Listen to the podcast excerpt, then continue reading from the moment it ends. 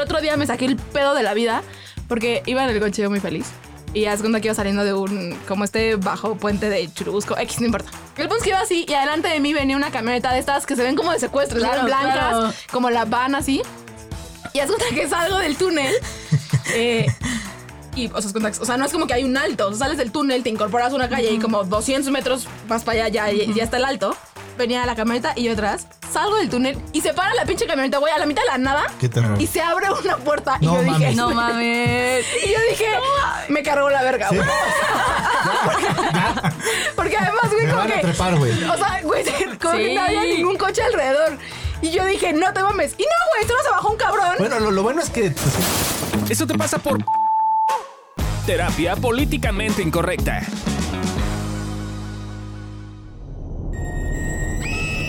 En California hay un lugar llamado McMamie Manor, una casa de terror extrema. Para entrar, necesitas pasar por un examen médico y entrar en una lista de espera de 24 mil personas. Todo para demostrar que vas a poder sobrevivir estar en situaciones extremas. Al final, el recorrido de tres horas es tan terrorífico que nadie ha logrado terminarlo.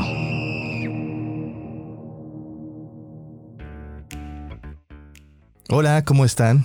Bienvenidos a Eso te pasa por. El día de hoy en Eso te pasa por noctafílico, Noctofili- Nictofílico. nictofílico, nictofílico. Ni lo puedo pronunciar. Esa palabra que no la busquen porque se van a sorprender. Eh, hay- seguro hay porno de, ena- de enanos más, Más hardcore. más hard- menos hardcore que eso.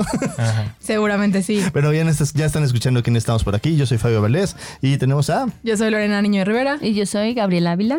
y tenemos de invitado a ya lo escucharon a Chris Durden, experto en terror, experto en cosas horroríficas y espantosas y por eso lo tenemos en este día de hoy aquí con nosotros. Yo le diría experto en sufrir. No, ¿cómo? Soy la víctima. No, en sufrir porque no entiendo cómo te gusta sufrir de terror, pues Es que no se sufre, se disfruta. se disfruta. Claro. Pero ¿cómo se disfruta? Sí, a ver, en tu, en tu- en tu En tu- en tu- experiencia. ajá. Mira, yo te ¿Qué quiero palabras? advertir, yo te quiero advertir algo en este capítulo. ¿Tienes a tres? Bueno, no a ti, te- a ti Gaby, sí te gusta lo de el terror, terror. ¿no? Bueno, Sí, tienes a dos que odiamos Que el terror sí, y que no entendemos y que juzgamos a la gente que disfruta. Sí, de hecho, de- después de la investigación de ayer, eh, puedo entender un poco más a la gente y puedo ser Un poco más poco empático. más empático. Pero la realidad es que ese poco de empatía está al lado de una parte de mí que juzga terriblemente a la persona que le gusta el terror. Ajá. Este, pero a ver, tú platícanos, ¿por qué la gente, o sea, este, este, este como casa del terror, ¿no? Que además está súper simpática, ajá. Ajá. Eh, porque te, te amarran y te echan Wow. sangre encima, güey. y Te dan de comer huevos podridos, te pones arañas encima. O sea, Ah, No, te, te corretean, te, te corretean, güey, con bats. O sea, sí, es- no, no- no hay violencia como tal, pero sí hay como mucha Terror violencia psicológico. terror- terror psicológico, claramente. ¿Por qué una gente se sometería a eso? ¿Qué, qué opinas tú? Es que está las sensaciones eh, creo que son las que yo más disfruto. Y además yo tengo una situación con la conexión. O sea, me cuesta trabajo conectar incluso con mis sensaciones, con mis emociones y también me cuesta conectar con el dolor. Entonces cuando siento este tipo de experiencias me siento vivo. Ah, O sea, siento, siento algo, ¿no? En Órale. lugar de estar sintiendo solo el vacío. Y me gusta muchísimo eso. También me pasa cuando estoy enamorado. Cuando estoy enamorado me siento muy, muy vivo. Este, y procuro que esas, enfocar en eso mi atención, en vivir esas sensaciones, guardarlas, almacenarlas y después cuando me estoy acordando, volverme a sentir vivo, ¿sabes? Pero tiene que ver con, con, sí, da risa, o sea, no sé, hay como... Da risa Sí, de- tener arañas encima y sangre de Ajá. un humanito. Ajá, es muy, es una experiencia que sí me hace sentir vivo. O sea, no Ahora, hay de otra. Está interesante porque eh, me quedé pensando ahorita en. Eso es un poco, perdón por la comparación, Ajá. lo que le pasa a los sociópatas, por ejemplo, ¿no? O a los psicópatas, Ajá. que eh, tienen un aplanamiento emocional a tal grado. O sea, el, tu- el tuyo está decente, mano. O sea, ver películas de terror y que te ya te sientas está chido. Claro. Pero lo que le pasa mucho a, los, a las personas que se vuelven asesinos seriales, por ejemplo, es que la única forma en la que sienten es cuando están matando a una persona. Entonces, es, eso se vuelve adictivo porque claramente crea conexión con la parte emocional. Y luego, luego decimos que no somos seres emocionales, ¿eh? O sea, Exacto. Sí. eh, y entonces es interesante porque ahorita que lo platicas, hace sentido un poquito con la investigación que hicimos. Vamos a ir viendo por qué. Pero, eh, pero qué bueno que nos compartas eso, porque esa, esa visión como de, fíjate que yo generalmente por la vida voy como sin sentir las cosas como en el vacío y luego viene esto y como que siento y me conecto, está bien interesante. La verdad. Y, y que creo que en, en mecanismos, a lo mejor y no tan extremos como un psicópata o un sociópata, creo que es, yo lo he escuchado mucho y a mí a veces me pasa, eh, a ver, lo he escuchado con personas, pon tú, que hacen triatlones, que corren, Ah, que sí. hacen como Ah, estos este, ultramaratones, ¿no? De no sé cuántos. Y que dicen, cuando yo estoy corriendo y cuando yo estoy sometiéndome a esa exigencia al cuerpo, me siento vivo. siento vivo. ¿no? Claramente no es mi caso. Ajá. Pero, por ejemplo, a mí sí me pasa cuando manejo muy rápido, cuando hago estas cosas como medio extremas, como de aventarme de la naturaleza más alta del mundo. Sí. Eh, co- como este tipo de cosas, yo noto que también me siento viva. Entonces creo que es como un. Es el mismo recurso. Sí. Y a mí me ayuda para ser más empático, más empática contigo. Yo, Ah, les, yo les tengo que decir que yo soy simpático con esas cosas. O sea, no te gusta ni la velocidad, ni juegos mecánicos, ni nada que te cause, que te saque de tu control. ¿En serio? No, o sea, de hecho la paradoja es que, bueno, ahorita vamos a ver, pero según lo que dicen las investigaciones es que estás en control, de hecho. Es- Pero... Que te sientes, ¿no? Te sientes en el control. Justo es una de las cosas que te gustan, que te sientes en control. Ah. Pero lo, lo que está cagado es que no, o sea, yo juegos mecánicos los odio. Las películas de terror me cagan. Este, Ay, a mí sí la- me tengo- las películas de terror las tengo catalogadas en dos. Las películas Malas. de terror X que son como conjuro y cosas así, que es como sé que todo va a salir bien. Entonces puedo medio verlas así como por encima, ¿no? O sea, así de- Sí. me cagan los brincos así de no, así. No. Screamer. Pero ajá, pero, pero las, o las películas de terror que es así. Que no tienen solución. No tienen solución es así, que se- no. que te quedas El ahí como de, Exorcista, ¿qué hubiera pasado? Veo el exorcista y no duermo en tres días, mano. O Pues yo nunca he visto El Exorcista. No No, No no, la no, sí está horrible, todo es espantoso, güey. Eh, el demonio no le hace nada, güey. Así todo el mundo muere. O sea, está horrible. Sí. Está buena. Ay, yo está increíble. Pero yo tengo una duda, Chris. Pregúntanos, ¿qué tal? Pregúntanos. Cuéntanos un poquito como, o sea, ¿tú qué, tú qué haces con esto del terror? Sí. O sea, ¿cómo tú lo experimentas? Eh, ¿Tiene que ver con que ves cosas de terror? ¿O a qué nivel lo llevas tú en, como en todo esto que te gusta tanto? Eh, pues bueno, creo que sí está en todos los niveles de mi vida.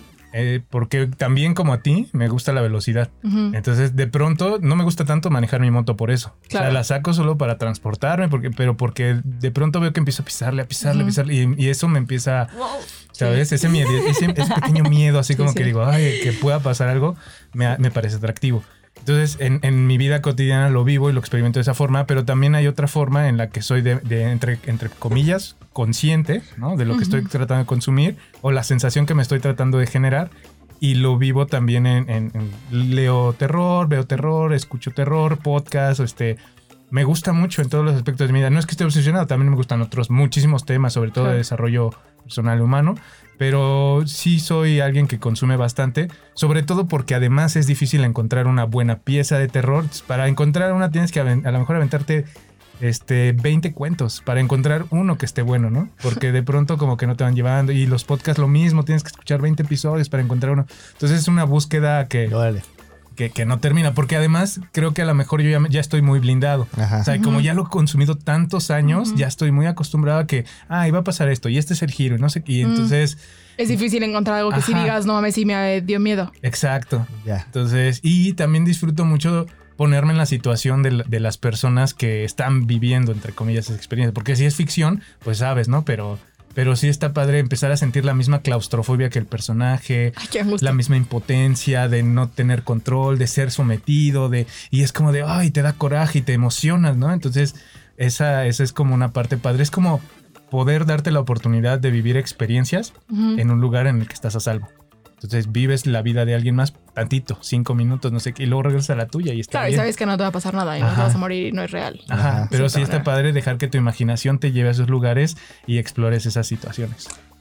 Híjole. Sí, ahora es interesante lo que estás diciendo porque justo una de las cosas que hemos visto es, o que notamos en la investigación que hicimos es que eh, cuando vives estas cosas te sientes alerta, te sientes como presente, te sientes Sí. co- como Vivo. en el momento, ¿no? Sí, Y eh, digamos que es una cosa que a veces no valoramos mucho las personas que, o sea, digamos que cuando tú cuando vives medio como en la pendeja o desconectado o muy evadi- evasivo, ese tipo de cosas de estar alerta lo puedes valorar mucho porque estás presente en el momento.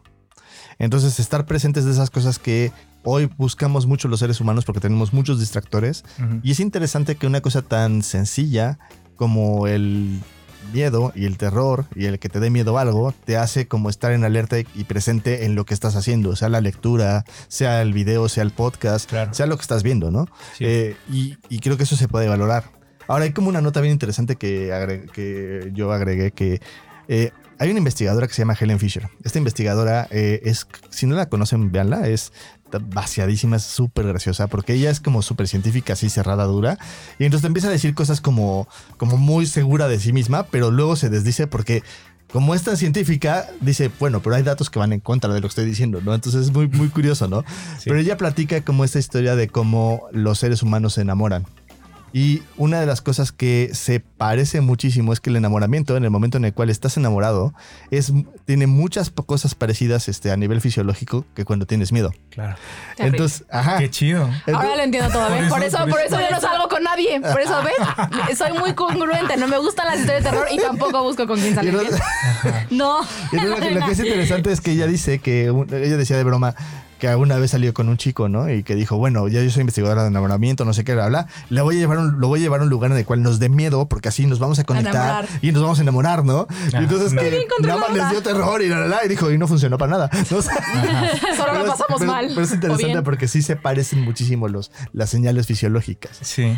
Sí, y creo que también por eso a mí me encanta estar enamorado y también me encanta sentir miedo. Son como las, las dos emociones o sensaciones que tengo muy, muy presentes y no sabía que estaban, que se Ligadas. parecían tanto. Ajá. Sí, es que fisiológicamente son muy parecidas. Estás presente, estás alerta, digamos que tienes como una... y estás hiperalerta en, ese- en las dos. Ajá. No, inclusive los, los síntomas físicos, es decir, te Sudoración. sudan las manos, te palpita El el corazón, claro. se te puede revolver la panza, ¿no? O sea, que estás como me estoy Guau. cagando, pues. Y, sí, y sí, son cosas muy, Sí, son cosas muy muy parecidas. parecidas. Revelador, ¿eh? Sí, sí. Revelador, ¿viste? Ajá. Y bueno, eh, tener miedo es tan excitante y tan bueno y tan padre para muchas personas que hay toda una industria. ¿no? O Sí. sea, hay una industria que tú es lo que estás diciendo, ¿no? Hay industria de Videojuegos. terror, hay videojuegos. Hay videojuegos de terror. Sí. Terribles. hay video- Esos son videojuegos. del, de la- del contenido de terror ¿Cómo más funcionan? fuerte. Todo el mundo me está diciendo que increíble. Please Ajá. explíquenme cómo Sí, funciona. el contenido de terror más fuerte que puedes experimentar es debe de ser el videojuego. sí, porque estás involucrado. Ajá, O sea, Como tomas que tú eres el. Deja- o sea, deja- tú eres el tienen que pensar que estoy muy estúpida Déjame, con los déjame te voy a poner un videojuegos. ejemplo. Así. ¿cómo Hay- funciona déjame juego? Sea, un ejemplo. Hay un ejemplo, hay un juego que se llama Viejísimo, porque ese juego sí lo jugué, de terror. Luego ya decidí no, porque no podía dormir. Eh, pero eh, se llama Silent Hill, ¿no? Uf, Entonces eh, vas manejando, güey, con tu hija y de repente chocas, No. Y estás en un pueblo y estás No buscando a tu hija por todos lados porque no sabes dónde está. Ay, y empiezan a pasar angustia. cosas raras, güey. Y entonces yo me acuerdo de una escena, o sea, hay una escena que se me quedó tu hija grabada está perdida. ser, ¿eh? Sí, Y tu hija está Tu perdida. perdida. porque tú No, tienes que ir a tú entras a una escuela, güey, y ya cuando vas saliendo de la escuela, suena un teléfono y dices, voy a contestar. Contestas y es la voz de tu hija que te dice, Ay, papá, no. ¿dónde estás? Ajá. Y entonces cuelgas, güey, volteas a ver el cordón del teléfono y está cortado. No, no mames, te O sea, cagas. el teléfono no estaba tiene conectado sentido, a la güey. línea, güey. Sí. Entonces, eh, te cagas, o sea, Sí. sí. como, como- yo en ese No, momento güey, me acuerdo no, que no, grabé la partida y me lo apagué, güey. Y dijiste, no vuelvo a jugar esta además, madre, güey. Sí, güey, no, no pude Imagínate como teniendo tres un hijo todavía, eso que todavía no eres tu papá, güey. Imagínate teniendo un hijo. Sí, está cabrón. Sí, es, ese es lo No, muchachos, sí no fuerte. entiendo por qué qué ganas de sufrir, güey. Es que es increíble, o sea, de verdad te sientes bien vivo. Sí, sí. Pero entonces, ¿a ti cómo te ha servido? O sea, ¿cómo lo has utilizado en tu vida? Uy, de muchas maneras. De entrada, este, como el vacío me empieza a consumir, de pronto empieza a perder todo volumen. Entonces, las cosas que son chidas ya no son tan chidas, ya las cosas que son tristes ya no son tan tristes y al perder volumen, de pronto a mí de muy de más chico, tal vez de adolescente, me entraban como pensamientos suicidas. O sea, como, Claro. pero no porque, como que era el rollo de, ah, pues es que nada tiene chiste, ¿no? Nada tiene sentido. O sea, solo sentía vacío. Y luego estas emociones me empezaron a traer de vuelta y dije, ay, me siento bien, me siento bien, me siento... Y empecé a sentir y a conectar con otras emociones como la tristeza, la melancolía, la nostalgia. Entonces me ayudó como un lubricante para llegar a las otras. Y luego, por otro lado, este, también el empezar a consumir terror me empezó a ayudar a conocerme a mí mismo, a e- explorar más miedos míos, a saber este, cuáles eran mis límites y a sobrepasarlos de alguna manera. Entonces, creo que eh, ahora llevo bastante tiempo escribiendo terror y en el proceso creativo, cuando estoy escribiendo, es como una especie de meditación. No sé si vieron la película Soul. Sí, hay, no. Mm. ¿no? Hay, hay una especie de limbo en el que, en el que van todas las personas que están en Ah, atención en plena. el- So, so, ¿no? no so. So- Ah, Soul. Soul. Ajá. Soul, no La so. de Disney. Soul, la la nueva. Disney, sí. Ah, sí, sí, sí. Yo pensé que soy. Yo no, no veo No, no, sí, Ya, no. No, yo sí.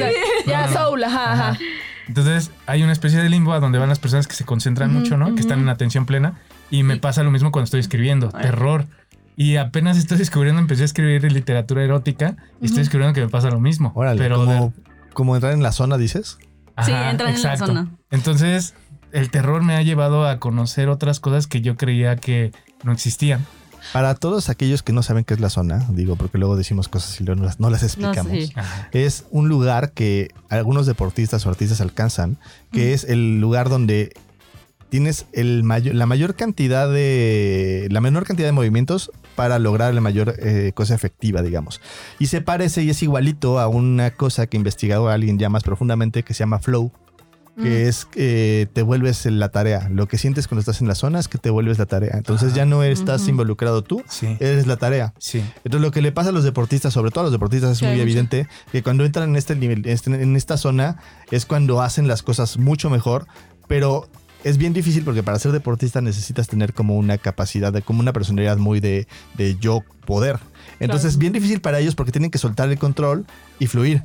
Sí. Entonces es, es- es una paradoja, por eso Sí. les cuesta tanto trabajo entrar. Sí, que creo que es esta, este, insisto, yo lo he escuchado de personas que corren, que es este momento en que dices, ya parece que estás flotando. Ajá. O sea, Sí. que, que Sí, ya, tal. que ya no te cansas, ¿no? Exacto. Y yo digo, no, o sea, sí está cabrón, pues. Sí. Y, y- y no sé, tal vez lo hayan sentido muchas personas en el aspecto romántico, con su pareja. cuando Claro, están yo dando un pensé, beso. yo pensé en un orgasmo. Ah, Sí, ajá, no, es muy parecido, es muy parecido a un orgasmo, pero además es muy prolongado. Claro. O sea, dura todo el tiempo que estés haciendo tu actividad y te olvidas de que existes y solo estás en la Es que actividad. te vuelves la actividad. A mí me pasa mucho cuando estoy constelando, lo hago mucho. O sea, es- me vuelvo la, el, El el- está el constelador, ¿no? O sea, No, muchachos, no estoy en ese nivel de soltar el control para poder llegar a esos momentos, claramente. Pero el miedo te puede acercar. Ahora está interesantísimo lo que estás diciendo, eh, Chris, porque hay una parte en la cual como que me viene esta idea de, del camino del héroe, ¿no? Y el camino del héroe es esta cosa que describió Joseph Campbell, en la cual tienes varios pasos para llegamos, llegar a una meta. Y una parte importantísima del camino del héroe es que tienes cosas que superar para poder sentirte realizado, para poder llegar a la siguiente parte. Y como que lo que tú estás describiendo es como un mini camino del héroe, es como, como un me gusta este miedo, quiero sobrepasarlo, quiero ver hasta dónde llego, qué me pasa, cómo, me cómo lo vivo. Y eso además me da capacidad de poder sentir otras cosas de manera más plena. Entonces está como bien interesante eso.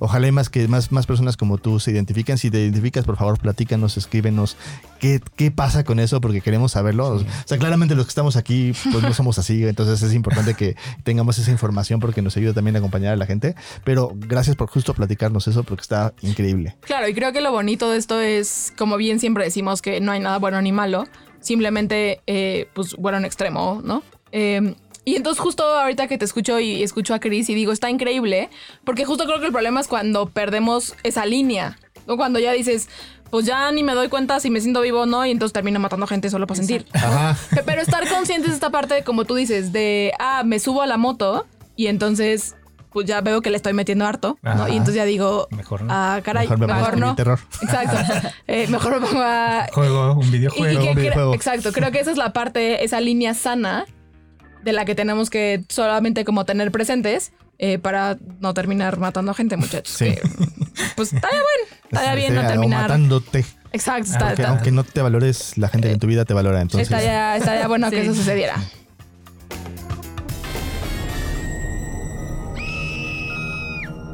El horror o terror es un género literario que se define por la sensación que causa, miedo. Noel Carroll, en su libro The Philosophy of Horror, explica que la característica más importante del género horror es el efecto del que se causa en la audiencia. El horror necesariamente debe provocar miedo en el espectador.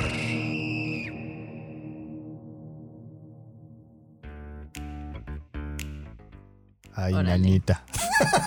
O sea que si no causa miedo, Si no te fracasas da como, miedo, fracasas como sí. como autor de terror. Es como esas películas que son tan malas de terror que dan risa. Claro. Esas ya fracasaron en su, ¿no? Como. Va a ser de co- comedia, sí. pero no de horror. Claro, me acordé de una película, de las primeras películas de Peter Jackson, de, no sé si la han visto, es malérrima, de que traen un mono de Madagascar.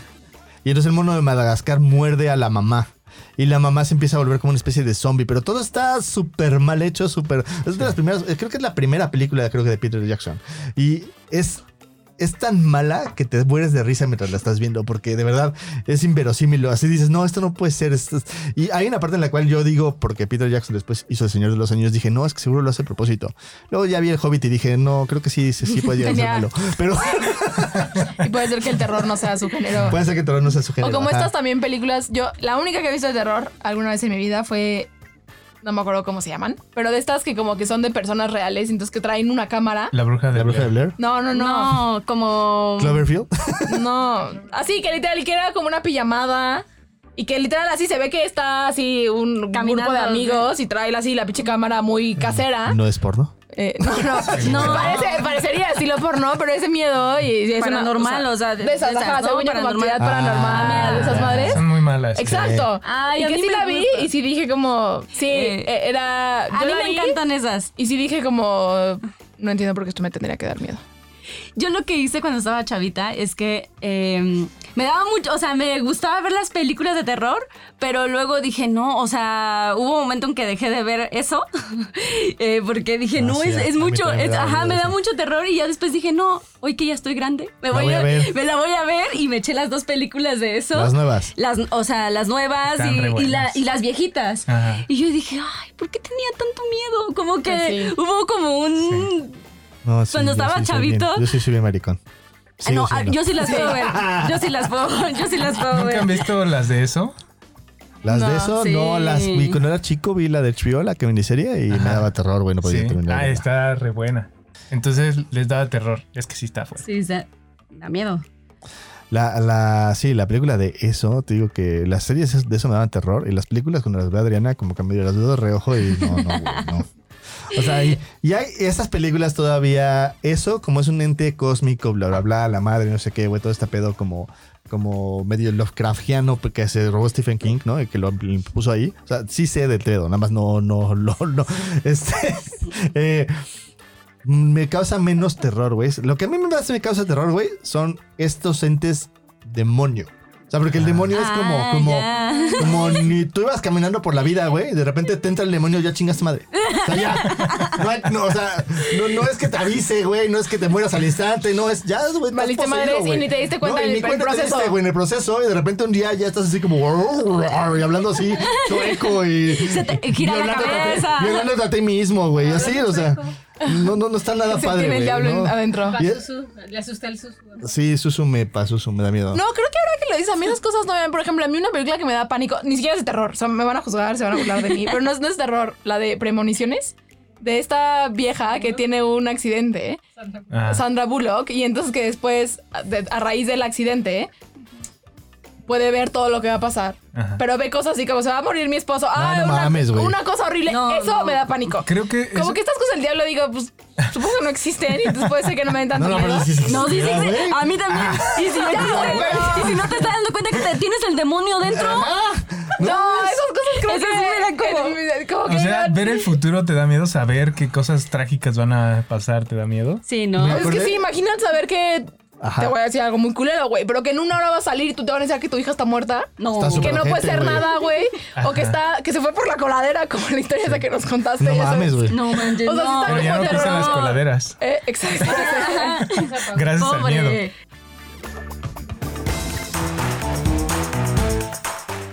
Órale, mijo, cállate con una lana. Y si no quieres tener terror, dónanos unos pesitos en patreon.com diagonal evolución T. Pero bueno, según Marguerite Kerr, Marguerite Kerr, es que este raro. Así le decía a su mamá de Marguerite. cariño. Marguerite Kerr. Es eh, francesa gringa, ¿de dónde es es? gringa, güey. Es como, pero pues es que, güey. Kerr, ya.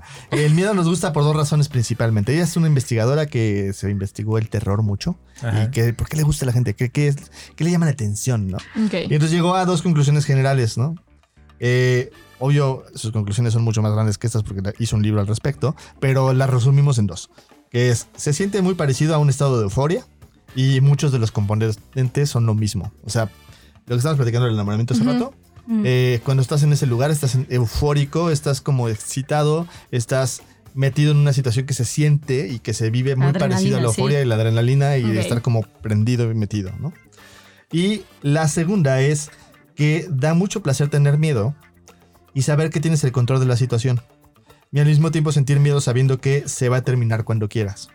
Entonces Claro. es como es esta idea de, pues sí estoy sintiendo terror, mucho, mucho miedo, pero puedo ponerle en cualquier momento stop y se va a terminar. Claro. Y entonces tengo el control sobre el miedo y entonces Sí. es como, como esta sensación placentera de decir, el miedo un poco me la pela. Ajá. Sí, sí, sí. Claro, cuando estás en una situación Sí, de control. claro. O sea, cuando estás Cuando viendo estás una película, güey. no Sí, en, estás. el, en el terror psicológico que te de una película, Ah, de un ok. juego, de un Mm, libro, de un... No. Sí, sí. Lo puedo entender. Sí, sí, justo es el, el atractivo. Es como le puedo Ajá. poner pausa y entonces yo puedo ver qué más puedo hacer si estuviera en esa situación. Sí, o sea, incluso en, la, en la- esta mansión que estaban diciendo al principio, tú en cualquier momento hay una palabra de seguridad que puedes decir y te sacan, güey. O sea, Claro. ¿no? Entonces, en cualquier momento puedes decir, este, no sé, a lo mejor es bananas, bananas, ¿no? Entonces ya te sacan de, Sí. de la madriza, Sí, sí, ¿no? Sí. Este. A mí me gustaría terminar el ese. el- Si nada más por reto, Ajá, nomás no por reto así de voy a terminarlo no yo. manches, güey. Estoy seguro que me meten y a los dos segundos te fuera. Güey, además debe ser carísimo. Carísimo, Sí, sí. Sí, sí, tantas personas. Bueno, Pero así- a, a ustedes, a ustedes particularmente, ¿qué les da miedo? O sea, que, pero que también no sean miedos convencionales o miedos que todos tenemos como de. Me va "Ah, a quedarme me- Me da miedo que me solo. abandonen. Que me da miedo que me- quedarme sola, ¿así? Sí, no. Esos están chafas. Los miedos como de terror, dices. a mí me da miedo. ¿Qué? A mí, ajá, los juegos mecánicos me dan terror. No te subirías ni aunque te paguen. Güey, o sea, sí sea- me he llegado a subir. Es que, a ver, En la yo tengo como, llora. yo tengo esta, yo tengo esta como, Catarina, como, güey. En la que tengo como esta filosofía de vida en la cual uno va cambiando con la vida y cambian tus Ah, gustos y también tus pienso lo cosas y la madre, güey. Entonces tienes que probar y la chingada, no sé qué. Los juegos mecánicos son de esas cosas. Los juegos mecánicos y las- y las películas de terror donde no hay, donde hay final terrorífico y hay demonios, güey. No las veo de ninguna pinche forma. Porque ya lo he probado lo suficientes veces y no ha cambiado nunca, güey. Entonces, ahí me tienes a Fabio, a Fabio a los 11 años, güey, subiéndose a la Catarina, güey. Y llorando. gritando y llorando. En la Catarina. Catarina, Ah, güey. A los 15 años subiéndose a una cosa de juego mecánico de la feria de esos que Así las y- feos. Mentándole la madre al que lo estaba manejando. ¿no? Y, y así, y así 15, güey, 20, 20 y tantos, ¿no? La última fue a los 28, que me, o 27, 28, 29. Al que me- volantín. que me subí, ¿no? No, me subí a un, a un, este, a una, la costa esta como la canoa esa que Ah, así. sí, ¿De sí, sí. verdad? Ah, ya. Ajá, Está y- bien Pero ¿qué te da? O sea, ¿qué es lo que te da miedo de No. eso? Güey, me siento fuera de control, Mira, me da de la, terror. de la canoa lo que me da miedo es que la hacen con los pies, así. Cualquier persona desarma un carro y empieza... vale madres, güey, sí, y frenas una llanta y el, el barandal está hecho ahí como que esto parece Como de, escuela, sí, ¿no? Ajá. Sí, sí. Pero, pero el tema es que justo eso me da a mí muchísimo Ah, que terror los porque aviones, la sensación es como así. Ah, claro, el despegar los Así aviones. se pone güey. mal, yo lo vi, No sí mames, el, Nos despegar la me da, me da miedito, Ajá. pero aterrizar me da terror, güey. O sea, porque es que una vez que, una vez, o sea, yo ya venía para acá, venía solo, Ajá. ¿no? Y entonces venía, de eso que viene bajando el, el, el- El avión. y ya vas saboreando que va a tocar tierra, güey, así de. Y no a puede. huevo, ya, ya, ya. Ya están así a dos segundos y dices, ya, huevo, ya llegué, güey. Y le acelera, güey, a todo porque la cagó, güey. Y volvió a despegar. Y volvió a despegar, güey. No, generalmente no es porque la cago, No. generalmente es porque las condiciones meteorológicas no permiten algo. que pueda aterrizar.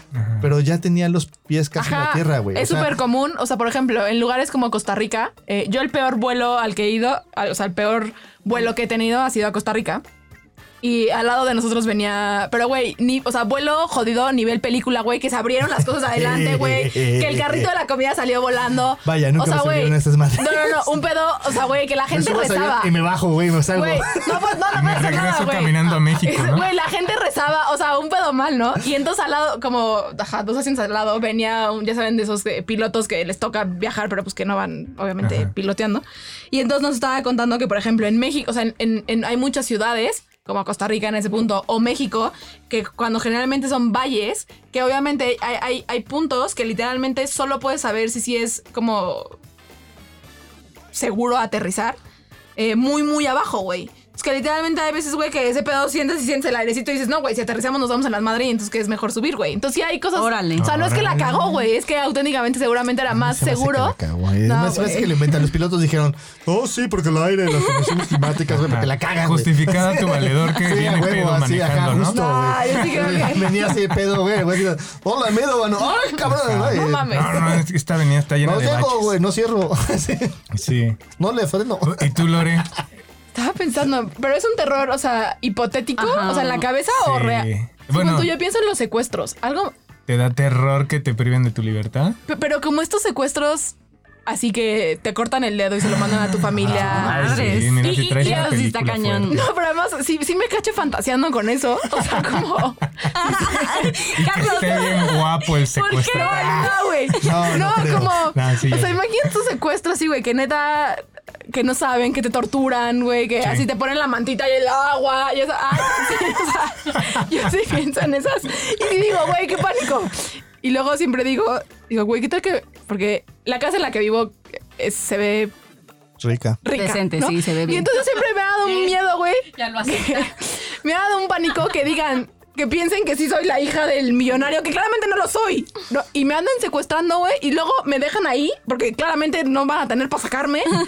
Y entonces digo, qué angustia que me secuestren, güey. Eso me da mucho pánico. Órale. Guau. Secuestros. Eh, Yo Entonces pensando. si vives con el miedito cuando sales Cuando de tu sales casa. de tu casa así de para que no te vean. O sí, sea, sí, o sea, sí ¿estás constantemente, o sea, a ver, no, no es una cosa paranoica que no puedo salir a Ah, la... sí, claro, claro. ¿no? Pero sí noto que, o sea, en los, en los altos siempre estoy viendo los, no sé qué. El otro día me saqué el pedo de la vida porque iba en el coche yo muy feliz. Y haz cuenta que iba saliendo de un, como este bajo puente de Churubusco, X, no importa. El punto es que iba así y adelante de mí venía una camioneta de estas que se ven como de secuestro, Claro, blancas, claro. como la van así. Y haz cuenta que salgo del túnel. eh, y, o sea, o no es como que hay un alto. O sea, sales del túnel, te incorporas a una calle y como 200 metros más para allá ya, ya está el alto. Venía la camioneta y yo atrás. Salgo del túnel y se para la pinche camioneta, güey, a la mitad de la nada. Qué terror. Y se abre una puerta y No yo dije... mames. No mames. Y yo dije, me cargó la verga, Sí. güey. Porque además, güey, Me como van a que... trepar, güey. O sea, güey, como que Sí. no había ningún coche alrededor. Y yo dije, no te mames. Y no, güey, solo se bajó un cabrón. Bueno, lo, lo bueno es que te sientes fea, mana, porque si no, sí, seguro en tus fantasías te violarían 10 millones de veces. Ah, no, sí. güey, creo que eso me No. vale madres, güey. Sí creo, bueno, seguro me No arrojó creo. mucha gente. me No, arroja. No, no, no, pero cuando pienso sea- en la tortura, no pienso en la violación. No, no. O sea, no pienso, o sea, hasta ahorita que me lo dices lo estoy pensando. Ok. Qué interesante, güey. O sea, Pues obviamente sí. debe ser horrible si es que Sí, si sí, llega a suceder, pero cuando en No, esto- no, pero es que yo creo en que mi tiene peor que ver justo escenario, güey. tú no te sientes la guapa que estás, güey. Supongo. Pero seguramente, seguramente no, güey, porque yo sí creo que las violaciones no dependen de qué tan guapa o no estés. No puede bueno, ser, ¿no? pero, pues, No, ¿quién sabe, no. güey? Nos vamos a meter en temas. No, cualquier, sí, cualquier- es que hay, diferentes factores que pueden detonar sí, sí. la- el instinto violador de un hombre. ¿no? Sí. Pero bueno, el punto es que se bajó el pinche. Y solo se bajó un güey, así. Eh, sacó su cu- cubrebocas, nada, se paró a la mitad porque se iba a bajar ahí el cabrón. manches. Te juro que se me dieron ganas de decirle, no te mames, güey. Vivimos en la Ciudad de México, en la pinche ciudad en la que el seguro el índice de secuestros y asaltos debe ser bastante alto. Me cagué, güey. Me cagué, me cagué, me cagué. Sí. Y Lore con su pistola así en el tablero, te juro, porque además el güey como que se bajó como con algo eh, que traía cargando. Ay, no sé, güey, me saqué un pedo. chivo. Ajá. Y ahorita- Entonces, bueno. Sí. Creo Como me dan miedo los secuestros. A ti, Gaby. A mí me da miedo matar gente. O sea, ¿Cómo? Ah, sí, sí, sí. ¿Cómo? O sea, me da miedo que un me día, sentaron al que lado un día, de ella, no, ¿eh? sí, que un día me, me despierte. Te pongas tan loca y que que, no. ajá, y que me ponga tan loca y que los mate. O sea, eso sí me da muy, mucho miedo. Es como, no, no, no. Por eso. Quiero avisarles que esta es la última vez que Gaby va a estar en, En el tu negocio. casa. O sea, por, porque Por seguridad. pues, se va a ir a otro lado. Así quiero avisarles que a partir de hoy Gaby deja de vivir en mi casa, En mi güey. casa. Eso es miedo. Por eso me da mucho miedo pensarlo. Sea, no. Sí. no. Está mal que a mí no, o sea, a mí me da miedo que lo hagas. no, güey, en serio. Sí, yo sí me da yo miedo. soy buena sí. persona contigo, güey. como- Recuérdalo siempre. Soy buena persona contigo. Mí- molesto, pero soy buena persona Yo sí contigo. lo pienso ahorita en eso que dices. A mí no me da miedo matar a la gente.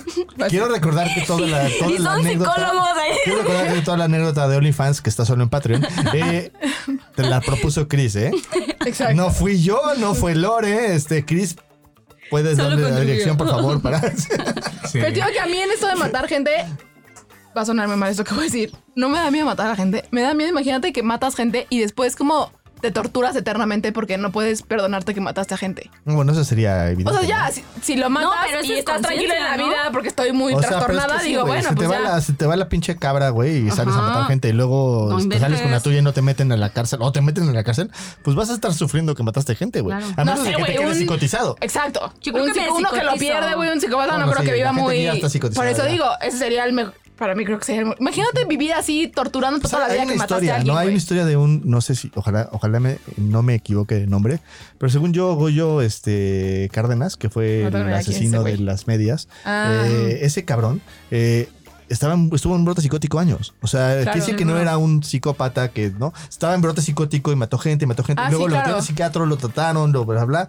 Y hoy trabaja y está bien y es una persona que, imagínate, cabrón, o sea, Es súper común, güey. Cuando yo iba en la escuela, eh, tuve prácticas en un lugar. ¿Cómo se llamaba? ¿Sevarepsi? No me acuerdo cómo se Sí, no me acuerdo. El punto es que era un como psiquiátrico slash cárcel. Porque era gente que había cometido un delito, pero que no se podía ir a la cárcel porque tenía una enfermedad mental. Era una cosa muy de terror. Si le soy muy honesta, la primera vez que. Porque además yo en ese entonces tenía 19 años. Y güey, así, psiquiátrico de película de terror, así de. El punto estaba muy loco y había mucha gente que había. Me acuerdo yo un chavito que tenía como 25 años en ese entonces. Y, güey, a- a mí me tocó como 10 minutos de lucidez con ese güey en 6 meses que estuve haciendo prácticas ahí.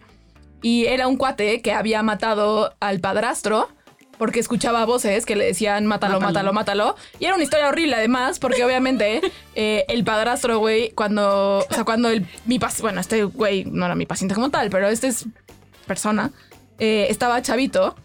Cuando lloraba, el padrastro, güey, prendía el comal, le quitaba la ropa y lo sentaba en el comal. No. No manches. Imagínense no, ya yo no la historia. imaginarme ya. por qué sus voces le decían Sí, eso. claro, No sabe. No, y dice que, o sea, que llegó un mundo, o sea, obviamente alucinaba y entonces escuchaba pues que le decían mátalo y lo mató. Vaya, Y por eso estaba ahí. vaya, Vaya, vaya, taco, vaya. Así, Oye, mana. Esas sí son de Así- así terror. tienes sí. miedo de sí. escuchar voces Claro, que decir, mátalos, mátalos. No, no, no. No, güey, a ver, espérate, Voces. tranquilo. Voce, Mátalo.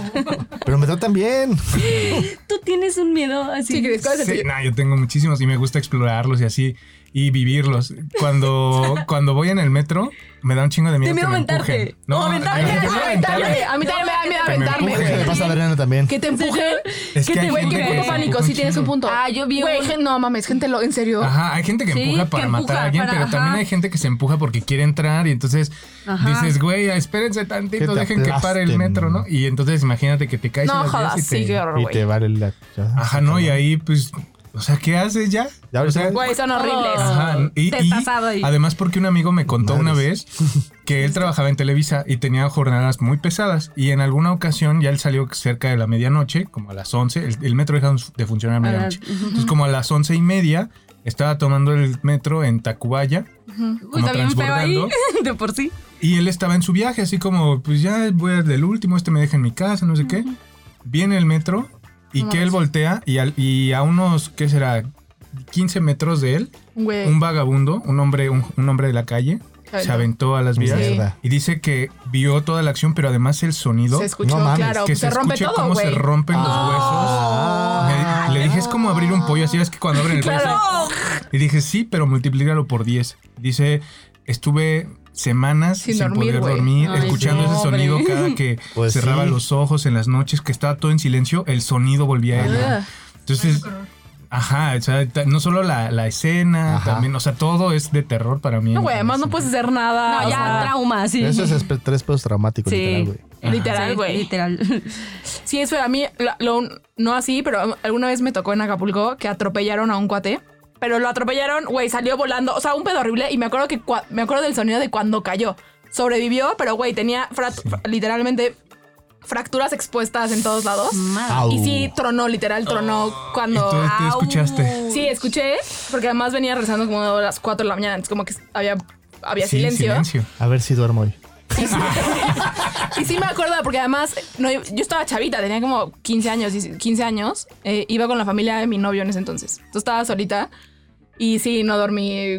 O sea, no tanto, pero sí como esa noche seguro no dormí. Y además era una angustia de no sabíamos si estaba vivo o muerto. Ah, horrible. Y como nosotros lo atropellamos y nos pelamos, no sabíamos. Nunca nos enteramos si lo matamos o no. No, no, no. Güey, qué horrible. Eh, sí, pero bueno, desde nuestra visión, eh, te queremos compartir qué es lo que vemos con respecto a este tema de terror, miedo, exponerte al miedo, exponerte al terror, ¿no? Ajá. Eh, y en general hemos observado una. Nos damos explicación de las cosas para tener control y seguridad. Entender el miedo ayuda a pensar que tenemos control sobre él. O sea, como Claro. esta idea de si yo me expongo, lo que tú dices, yo me expongo, me entiendo, lo veo, lo- entonces ya puedo controlarlo, ¿no? Ajá. Que es una idea bonita, o sea, es una idea, diría hasta romántica. Ah, Pero la realidad es que ante circunstancias que te dan miedo, estilo las que no, las que no preguntaste, ¿no? O sea, de me da Ajá. miedo que me abandonen, me da miedo que me rompan el corazón, me da bien miedo que mi pareja le pase algo mientras no estoy, ese tipo de cosas. Por más que explores el miedo no se te va a quitar porque al final de cuentas no lo puedes controlar. Eh, lo que sí puedes hacer es aprender a vivirlo en ese sentido. Pero sí da una ilusión de control como esta sensación de si yo exploro el miedo y lo puedo manejar, como que da esta sensación como de poder como controlar la- la sensación del miedo. Claro, y otra cosa que también hemos observado es que ver las peores posibilidades relativiza los resultados. De esta forma, ver que siempre puede haber una cosa terrorífica e incontrolable, pues da ilusión de control sobre la propia vida en comparación. Que es, Eh. ese es un poco lo mismo, Lo mismo. como el Sí. sentido de, claro, estamos hablando de secuestros y matar y güeyes muertos tronando como pollo en el metro. y entonces, es claro, güey, el miedo a, a que me que dejen- mi paciente se ponga malo en la tarde, pues suena un Pues poco sí. más Sí. controlable. El miedo a Sí. que mi paciente no se enrede conmigo y se vaya. Exacto. pues es Suena más X, controlable. ¿no? O sea, y es relativizarlo, Sí, es un buen sistema, oigan. pues O sea, sí, claramente no, se porque pagan precios, es está pinche, ajá, pero eh, eh, puedo entender por qué lo porque alguien usamos lo usa, así. sí, sí. Eh, y eran cuatro, no, no dos, pero Ah. No, eran cuatro, sí. La otra es una excelente forma de evadir. Ajá. O sea, porque claramente cuando estás metido en esta situación de buscar el terror y, Claro. y conectarte y no sé qué, te evades Te un van- poco de las otras cosas, ¿no? Claro. O sea, del día a De día. tu realidad. De tu Sí. realidad. sí. O de otras O emociones. de otras emociones, ¿no? A veces si estás Como triste. Chris. Como Chris dice. A veces cuando estás triste dices, bueno, ya no quiero estar triste, voy a estar como... Como con Apanicado, miedo, apanicado, porque pues eso me da como una sensación de placer y control, ¿no? ¿Ves, Chris? Mascoteaste por mí, Sí. así como que estaba triste. Nos pusiste a Ajá. hablar de terror y entonces ya no Y estoy entonces triste. ya lo desvió. Ah, ya ves. Soy un amor.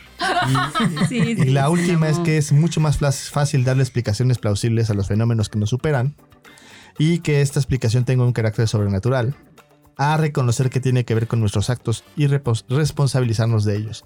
Déjenme poner un ejemplo como mucho más tangible de este porque yo sé que parece como medio abstracto, ¿no? Ah, ubican una serie, hay una serie de Netflix que se llama The Witcher, que antes fue un Mm. libro y que antes fue, bueno, que fue antes fue un libro y luego fue un videojuego, no sé si lo ubican. Bueno, a mí lo que me gusta de esa serie es que es un cuate que es de los Europas hacia el norte. No sé exactamente qué país, pero es de esos de los... Este, Y como Eslovenia y de ¿no? esas madres. Y él hizo una recopilación de historias eh, de monstruos de terror y las recopiló para crear esta historia y esta como estructura del, del cazador. El Witcher es un cazador de monstruos. Ujú. Pero entonces lo que empezó a buscar fue de dónde, de dónde salían los monstruos, qué fue lo que provocaba que los monstruos como que vinieran, ¿no? Y había como leyendas muy particulares. Entonces, me acuerdo perfectamente de una, ¿no? Que es, hay un monstruo que sale cuando tú tienes un hijo que se abortó, que no reconoces que se abortó y lo entierras a escondidas y no lo, no lo reconoces como tu hijo. Y es bien interesante Sistémicamente porque sistémicamente en constelaciones es sí. una dinámica que trae repercusiones. Claro.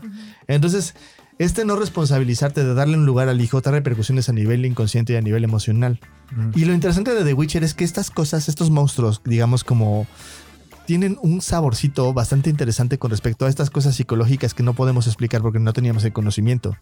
Entonces es, se volvió un monstruo y se volvió una maldición que casó a la familia. Claro. O sea, sí, tiene sentido, pero la realidad es que más bien lo que pasó fue que no, no honraste, No. no, le diste espacio No a una- un miembro de la familia Claro. que tiene un lugar. Entonces, este, por eso es esta explicación sobrenatural. Y pasa con mi- mitos como la Sí, como, to- llorona. como todas las mujeres que están solteras y que dicen, claro, seguro tenemos una maldición. Ajá. Y la realidad es cosas que la maldición familiar, ¿no? Y todo ese tipo de cosas, ¿no? Que tienen que ver más con explicaciones que son ya hoy se pueden empezar a observar desde la desde la sobre todo desde la visión sistémica familiar y desde las constelaciones familiares, pero también desde la aproximación psicológica luego no no nos hacemos cargo de cosas y preferimos como ponerlo eh, en una cosa como sobrenatural externa, porque eso nos da una ilusión como de de No es mío. no es mío, No es mío, no fue sí. mi pedo, fue una cosa que no ahí estaba, ¿no? Eh, y, y eso también fue lo que vimos que está bastante interesante. ¿Qué opinas, Chris? Está fuerte, me quedo ahí como en el viaje un poquito de... Sí, no mames. Y, y- y en mi familia habrá pasado algo así. Así ya como que Está empiezo bueno. a explorar ¿no? Claro. hacia, Sí. hacia adentro. Es un buen, es un buen ejercicio, como preguntar qué ha pasado en tu ¿De dónde familia viene? y así Ajá. para, para luego encontrar estas explicaciones que claramente no son paranormales. Claro. Así es.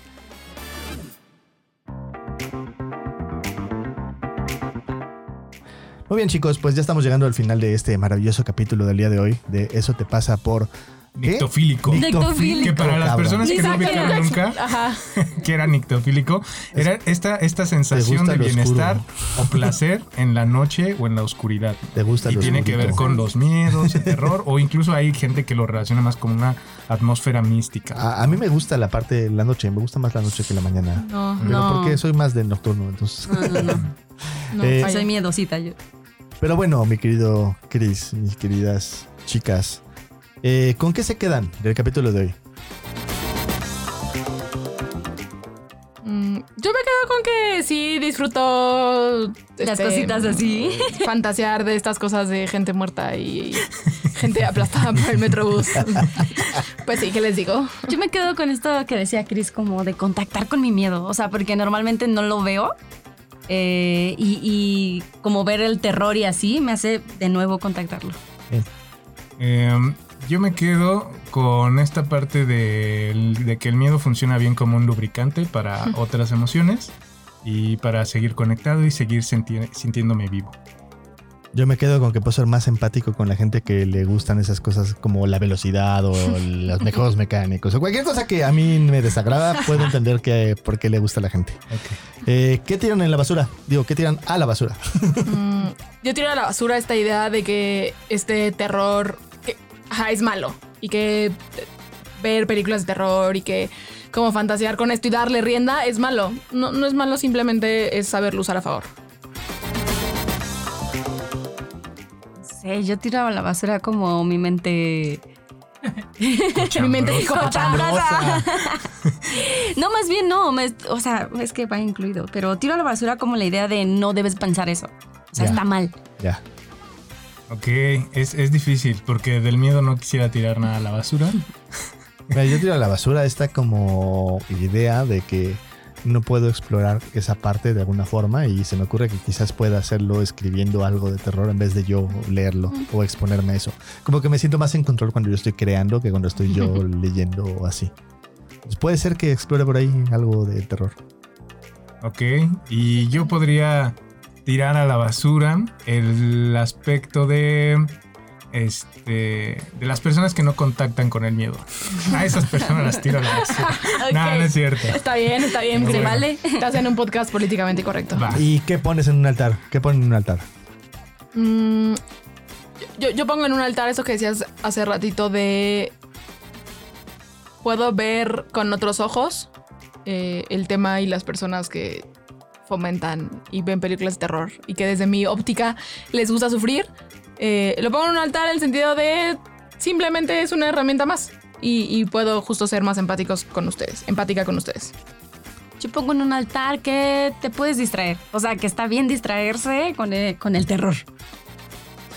Este, yo pongo en un altar esta parte que dijeron de cómo el miedo te puede ayudar a regular. O sea, te- el, el- el- el meterte en una fantasía te puede ayudar a regular y darle una dimensión o proporción a los eventos que están pasando en tu realidad y no creer que es lo peor que hay en el mundo. No, hay cosas todavía peores que puedes explorar. Eh, yo pongo en un altar esta como idea de que los monstruos vienen de las cosas que no entendemos y vivenciamos como seres humanos y que de alguna forma podemos empezar a hacernos cargo. Entonces está interesante como el estudiar, por ejemplo, la- las leyendas locales, ¿no? Mexicanas y ver qué cosas de repente no vemos como mexicanos o qué cosas no nos explicamos como mexicanos. Me quedo con esa pregunta, de hecho.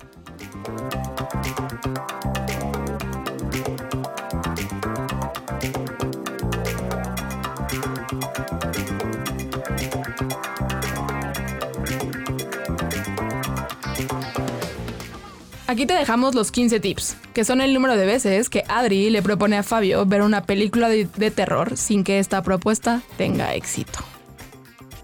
Tip número 1. Aprende a notar qué te pasa con el terror. ¿Eres el tipo de personas que no le gusta la sensación de miedo? ¿Te da paz relativizar tu propia vida? ¿Sientes placer de controlar el miedo? Tip número 2. Nota cuando tienes explicaciones sobrenaturales a situaciones que de alguna forma no sabes cómo responsabilizarte de ellas y aprende a reconocer que quizás no tienes suficiente información para tener una explicación plausible. Tip número 3. Aprende a ver si diferentes tipos de terror te dan el mismo resultado, o si te sientes más o menos en control, o incluso te causa placer algún subtipo de horror. Tip número 15. Si no te gusta el terror, no te fuerces a que te guste. Respétate y aprende a reconocer que no eres menos persona porque el terror no te guste. Pues muchas gracias por venir, Chris.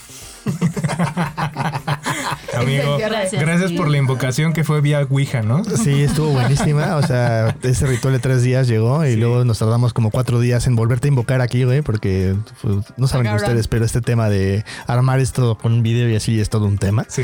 Eh, pero estamos aprendiendo y gracias por tenernos paciencia, porque además también nos estás apoyando con eso.